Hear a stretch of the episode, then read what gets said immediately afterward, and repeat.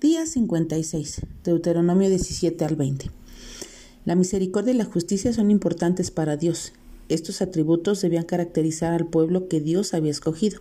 Hasta aquí, hemos visto cómo Moisés, dirigido por Dios, establece una serie de reglamentos que tenían el fin de regular la vida y las actividades cotidianas del pueblo con relación a la adoración de Dios, las relaciones, los negocios, las deudas, los juicios y la aplicación de la justicia.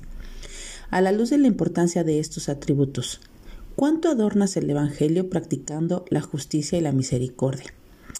Dios hace múltiples provisiones para asegurar el orden público, aplicar la justicia y cuidar los derechos de los ciudadanos.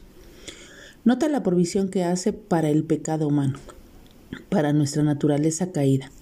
El pueblo fue provisto con ciudades de refugio hacia donde correr, cuando alguien mataba a alguien involuntariamente, en estos lugares las personas que habían cometido asesinato accidentalmente podían refugiarse de aquellos que buscaban venganza.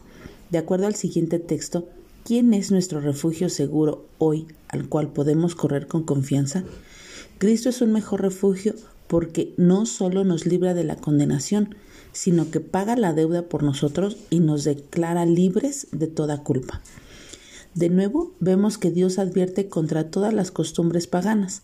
Las prácticas ocultas o espiritistas, la adivinación, la hechicería, la adoración del sol y de la luna.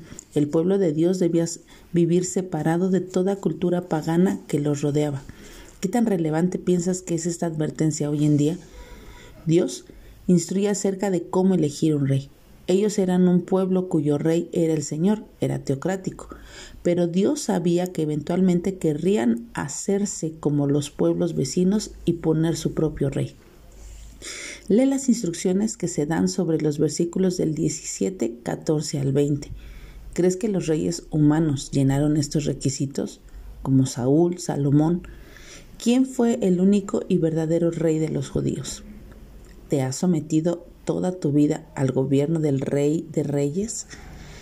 Dios promete a un profeta que vendría, alguien que hable las palabras de Dios, alguien de entre el pueblo que fuera uno de ellos, alguien que hable por Dios y que hable todo lo que Dios le mandare, alguien a quien todos debían obedecer. El pueblo debía aprender a discernir entre verdaderos y falsos profetas. Esto sigue vigente hasta el día de hoy. Si una profecía no se llevaba a cabo, ese profeta debía morir. El, Deuteronomio 18 del 15 al 20 quiero invitarte a que lo leas a la luz de lo que dice Hechos 3, 21 al 28.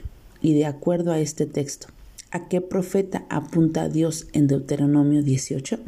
Que tengas un bonito día y que Dios te bendiga.